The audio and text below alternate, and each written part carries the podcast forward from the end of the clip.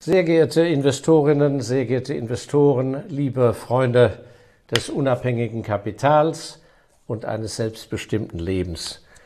Ich begrüße Sie ganz herzlich zum Freitagmorgen. Ich habe mir heute ein ganz entspanntes Thema ausgedacht. Insofern können Sie sich bequem zurücksetzen und Ihren Croissant, Tee und Kaffee mit Orangensaft trinken oder Scrambled Egg, was auch immer. Ähm, und äh, ich würde gern ein klein wenig mit Ihnen plaudern. Sie wissen ja, dass ich immer das Kapital, das äh, Vermögen, das einem zu einer möglichst großen Unabhängigkeit ja verhelfen soll, immer in Verbindung mit dem Konstrukt der Familie sehe. Und ähm, ich glaube, dass für eine Familie es sehr wichtig ist, mm, dass man den Geist in irgendeiner Form festhält, der Geist, der in einer Familie weht, der Glaube oder Werteordnung, die Punkte, für die man einsteht, Punkte, die man für gut und richtig hält, dass das am Ende das Wesen einer Familie ausmacht. Denn das Schicksal hat ja häufig ein Auf und Ab. Kaufmannsgut ist wie Ebbe und Flut. Sie dürfen meiner Ansicht nach Ihre Familienausrichtung nicht von Ihrem äußeren Besitz abhängig machen. Und ich glaube ganz im Gegenteil, je, je mehr Sie eine ureigene Familienausrichtung haben und die auch leben, umso erfolgreicher werden sie sein, wenn sie das eins zu eins mit ihren Vermögensdispositionen übereinbringen können.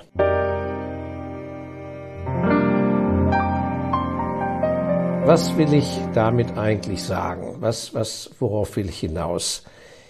Ähm, den Anstoß hat gegeben ein fast 500 Seiten schweres Buch, was ich antiquarisch erstehen konnte es sind die Lebenserinnerungen eines Bankiers, Max von Schinkel, der ein großer Bankier war in Hamburg, einer der entscheidenden Männer in der Industrialisierungszeit Deutschlands, ähm, um die Jahrhundertwende dann ins 20.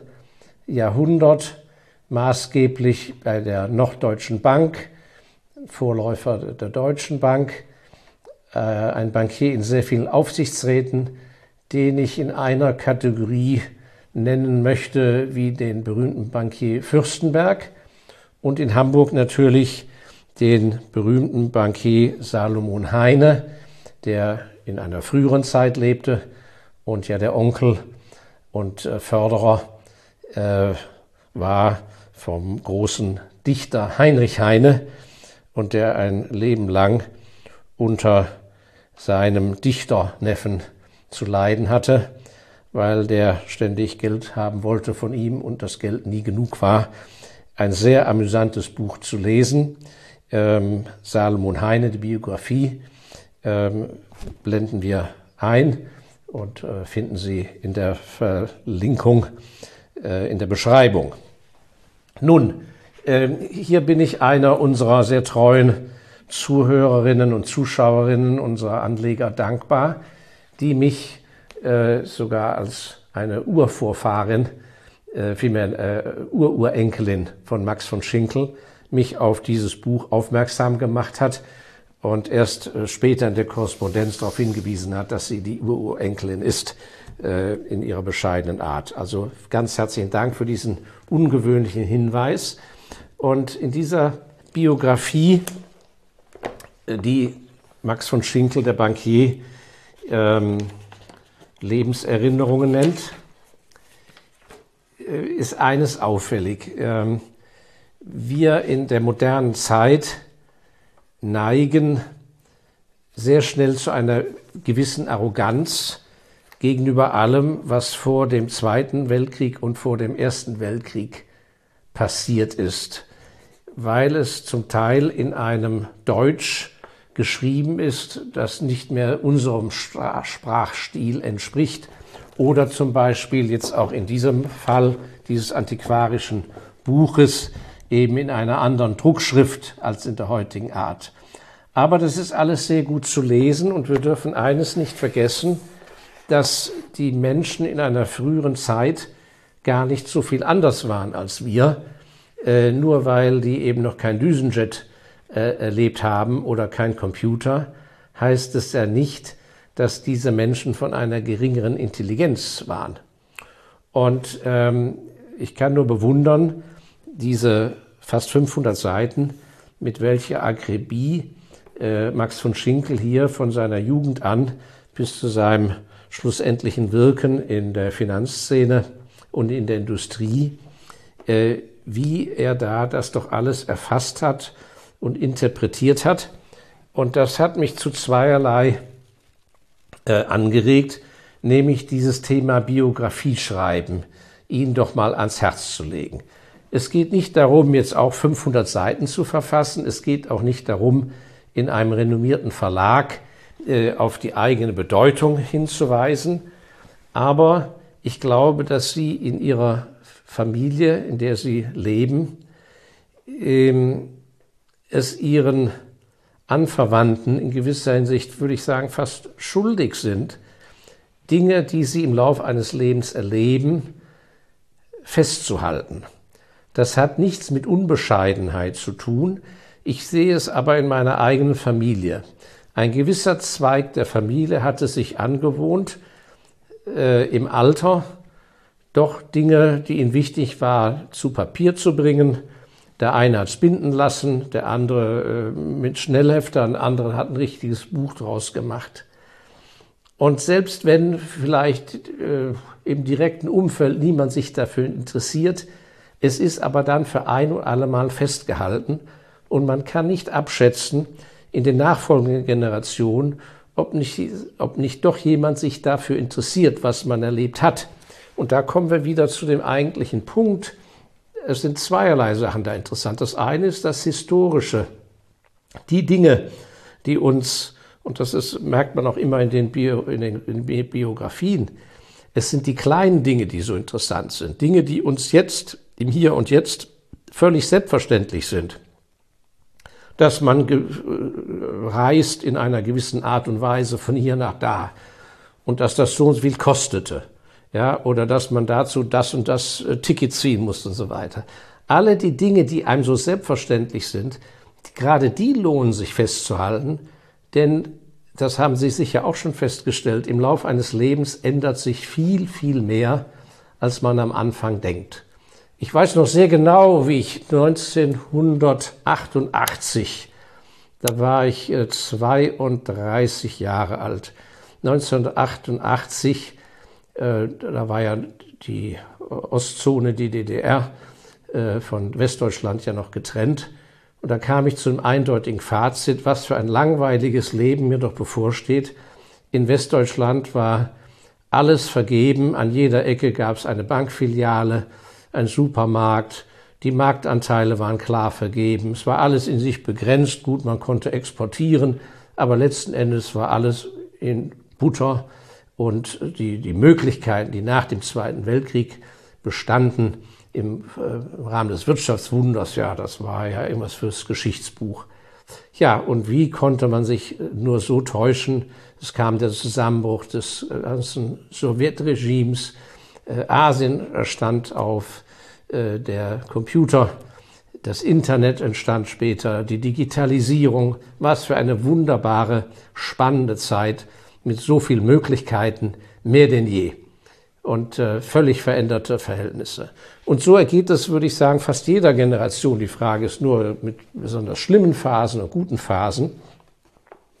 Und also einmal dieses historische festzuhalten und schon bei vielen von Ihnen äh, werden Sie gar nicht mehr wissen, was haben eigentlich Sachen zum Beispiel gekostet in der Zeit, als wir noch die D-Mark hatten. Das ist ja gar nicht so lange her. Äh, und das, das, das, was man nicht festhält, vergisst man. So, und sie sollen natürlich äh, nicht unbedingt äh, jetzt ein Viertel des Tages damit verbringen, Dinge festzuhalten, sondern sie sollen ja aktiv Dinge tun.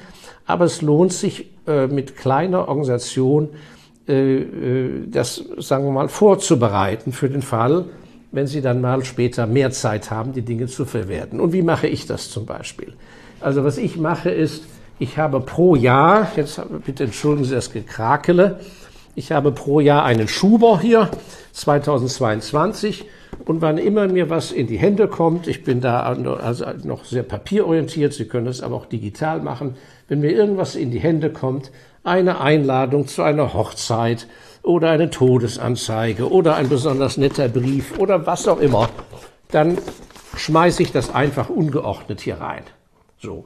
Und so habe ich parallel zu meinem Kalender, auch den können Sie ja digital haben, ich habe den noch hier in Old Style, so ein Kalender, in dem notiert man ja was, nicht wahr? Samstag, Einladung bei den und den und so weiter und so fort.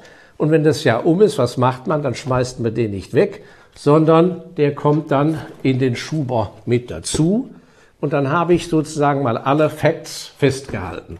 Das ist die einfachste Methode für all diejenigen, die keine Zeit haben, ein Tagebuch zu führen. Wer die Zeit hat, der ist natürlich ganz fein raus, Jahr für Jahr jeden Tag ein Tagebuch zu führen. Beim Tagebuch gibt es eine, einen kleinen Trick für diejenigen, die wenig Zeit haben, aber sich ein klein wenig disziplinieren können. Ich weiß nicht, ob wir das, äh, den Hinweis in der Beschreibung bringen können, den Link. Es gibt ein wunderbares, äh, kleines, kompaktes Büchlein. Ich habe es jetzt nicht hier zur Hand. Äh, das ist ein Fünfjahrestagesbuch. Das heißt, pro Seite habe ich fünf Jahre. Das heißt, pro Jahr, was weiß ich, äh, 22. August. Äh, und dann sind dann für das Jahr eins, zwei, drei, vier, fünf, wegen mir vier Zeilen. Sodass ich praktisch ein Büchlein fünf Jahre lang benutzen kann indem ich einfach nur so ein Stichwort reinschreibe. Was weiß ich, äh, Party bei Myers oder was weiß ich, im Schwimmbad gewesen oder Autounfall oder Krankenhausbesuch, Oma tot etc. und so weiter. Also das ist ein, ein guter Schritt für jemand, der mehr als nur sozusagen die Zettelwirtschaft sammeln will. Und ein guter Anverwandter sagt mir immer, ja, mach das mal schön weiter, so, so wunderbar.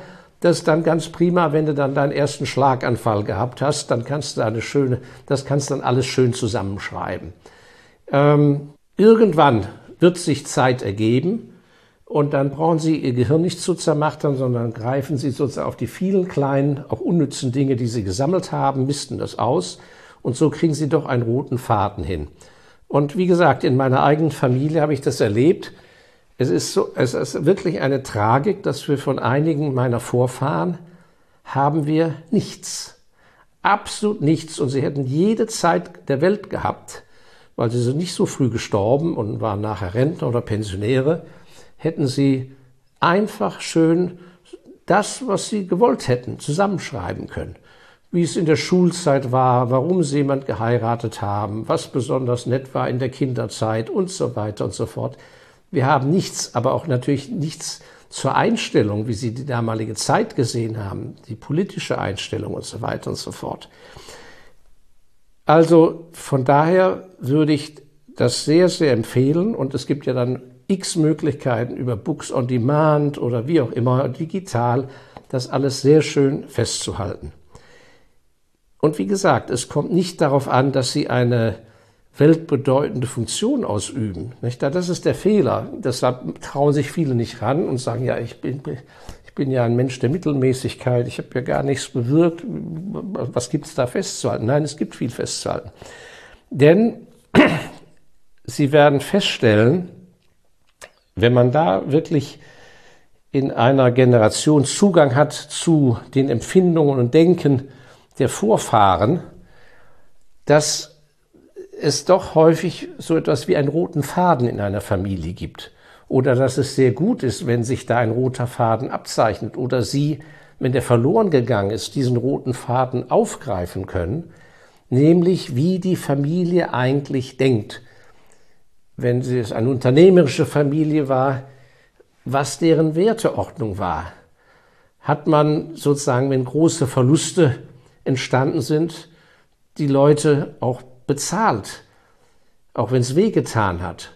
Oder hat man sich irgendwie äh, aus Verpflichtungen rausgemogelt? Und, und, und. Und ähm, da habe ich eben eine schöne Passage gefunden und das geht dann weit über die Familie hinaus auf Firmen äh, in der Lebenserinnerung von Max von Schinkel, der dann nämlich auch im Aufsichtsrat der Hapag war. Die Hapag hat ja später erst zu Hapag-Lloyd fusioniert. Hapag war der Hamburger Teil äh, der berühmten Hapag-Lloyd heute. Und äh, der große Macher der Hapag war der große industrielle Ballin, nachdem ja auch der Ballindamm benannt ist in Hamburg. Und dieser Herr Ballin, da schreibt er, schreibt Max von Schinkel im Aufsichtsrat, äh, in der Hapag war immer etwas los. Dafür sorgte zu Lebzeiten Ballins dessen große Impulsivität und später sein in der Gesellschaft weiter lebender Geist. Das habe ich mir mal wirklich hier markiert, dass in der Hapag nachher später sein in der Gesellschaft weiter lebender Geist von dem Ballin weiter da war. Und das ist, glaube ich, wenn man große Unternehmerdynastien anschaut, aber auch Sie als Investor, wenn wir uns eine Firma anschauen, dann müssen wir versuchen zu erfassen, was lebt da für ein Geist in der Firma. Das nennt man vielleicht Corporate Culture oder Firmenkultur, aber dieses äh, weht da noch ein Geist oder was für ein Geist weht in einer Firma. Und ich kann Ihnen sagen, da gibt es riesige Unterschiede, weil es ist so, vom Grundsatz her ist ja jede Firma, nehmen wir an 500 Mitarbeiter, ist einfach ein Zusammenkommen von Einzelmenschen, die miteinander an sich wenig zu tun haben. Und die Frage ist, unter welchem Dach arbeiten die wie zusammen? Und in welcher Art und Weise? Rüpelig, unfreundlich, garstig, Ärmelbogen, freundlich, mit viel Ehrgeiz, recht schlafsäckig, wird jeder sofort rausgeschmissen, der einen Fehler macht, kümmert sich jemand darum, ob Karriere entwickelt wird und, und, und. Der Geist, wo kommt der her? Und der kommt in der Tat in der Regel von den Eigentümern, die sich auch um die Firma kümmern. Und da muss man sich auch im Klaren sein, die viel gerühmten Familienunternehmen. Letzten Endes ist eine Familienfirma, eine Familie im Business, wie die Estee Lauders ja gesagt haben, nur eine Familienfirma, wenn von der Familie auch mitgearbeitet wird. Und das ist die große Problematik für uns außenstehende Investoren an der Börse, wenn wir entscheiden müssen, aha, bei dieser und jener Aktiengesellschaft ist eine Familie aus der Gründerdynastie noch am Ruder, insofern als sie wegen mir die Aktienmehrheit besitzen. Aber die Frage ist, sind sie wirklich noch am Ruder? Vertreten die wirklich noch den Urunternehmergeist, der da einmal war? Und dann muss man erstmal überhaupt rausfinden, was war dieser Urunternehmergeist? War das ein besonderer Hang zum, zum Mut, immer wieder auf Innovation zu setzen, auf eine neue Technologie, daraufhin ein ganzes Werk zu bauen? Ist es der Geist, Rückschläge immer wieder durchgestanden zu haben, ohne aufzugeben? Firmen, die zerstört waren oder die enteignet wurden im Osten Europas, an anderer Stelle mit einer Kernmannschaft aufzubauen und die Art und Weise, wie geht man mit einer Kernmannschaft um, Täuschen Sie sich nicht, das sind keine Sachen, die vor 40 Jahren mal waren und bedeutungslos sind. Das steckt in den Genen einer Firma mit drin. Und ich weiß noch, wie ich das erste Mal im Angelsächsischen als junger Mann eine Firma in England erlebt habe, und sowas hatte ich noch nie erlebt damals, die eben herrenlos war, möchte ich sagen. Die Eigentumsverhältnisse hatten sich x-mal geändert. Jetzt waren die Teil eines, einer Holding. Die Holding gehörte auch de facto niemanden, sprich also zigtausenden von Aktionären und irgendwelchen Fondsmanagern mit Fluktuation, ein Kommen und Gehen. Und letzten Endes war niemand mit einem langen Zeithorizont mehr für die Firma verantwortlich, sondern man wusste, aha, der Chef ist der, der Vorstandsvorsitzende, der geht in drei Jahren in Pension und im Aufsichtsrat war auch Fluktuation. Ein ganz, weiß ich noch, das war für mich ein ganz komisches Gefühl, da fehlte mir richtig ein Halt. Woran hält man sich hier fest? Wofür steht diese Firma der Geist? Ist man Qualitätsführer? Oder gibt es eine klare Philosophie von den Gründern vor sechs, sieben Generationen bis heute, dass man nur in der Branche entweder die Nummer eins oder Nummer zwei ist und wenn man das nicht schafft, dann gehen wir raus. Verstehen Sie, das sind die eigentlichen Punkte. Und was ich feststelle als Investor, und deshalb investiere ich so wenig in der Breite und nur in wenig bewusste Firmen, und so machen wir es in unseren Fonds ja auch, dass es eben viel zu viele Firmen gibt, die sind mal angeschoben worden. Der ursprüngliche Geist ist verloren gegangen, aus welchen Gründen auch immer. Und im Prinzip wird verwaltet. Man tritt auf der Stelle. Zu wenig Innovation, man steht für nichts Richtiges. Der Laden wird am Laufen gehalten. Das ist aber sehr schön, wegen mir für Beschäftigte, solange der Laden solvent ist, die bekommen ihre Gehälter, ihre Löhne, die Lieferanten werden bezahlt etc., die Kunden kriegen ihren Kram, so lala. Aber für uns Investoren, denen wir das Kapital anvertrauen, hängen wir im Prinzip in einer Sackgasse mit so etwas. Also, das hat mir sehr gut gefallen, dieser altmodische Spruch. Dafür sorgte zu Lebzeiten Ballins dessen große Impulsivität und später sein in der Gesellschaft weiterlebender Geist. Weil niemand zwingt ja die Nachfolger von einem großen Unternehmensführer in einem gewissen Stil weiterzumachen. Das geht ja nicht per Zwang.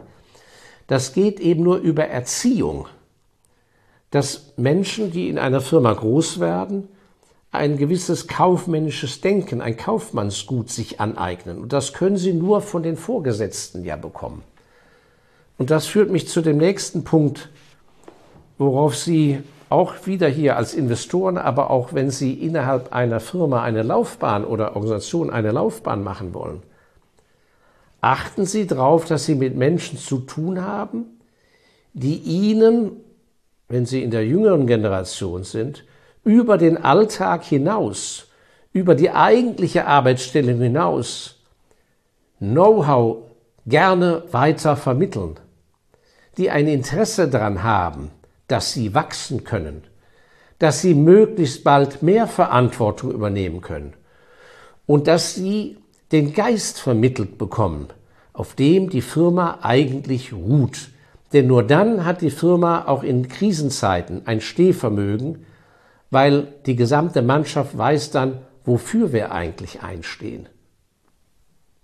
Also Sie sehen, das Thema Familiengeist und Spirit keine Arroganz gegenüber Vorfahren, die altmodisch angezogen waren oder, wie gesagt, mit altem Schrifttum irgendwie, ja, nur noch antiquarisch zu haben. Das ist ja schon eine gewisse Abwertung. Nein, hochaktuell, hochaktuell.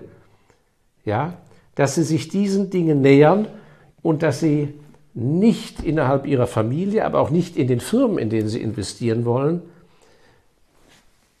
in die Falle tappen, alles, was vor dem Zweiten Weltkrieg war, ist alles kalter Kaffee, interessiert keinen mehr.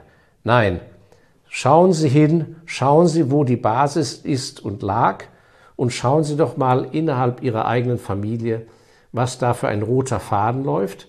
Und Sie werden erstaunt sein, das hängt mit den Mendelschen Erbgesetzen zusammen. Im Detail kann ich das jetzt nicht ausführen.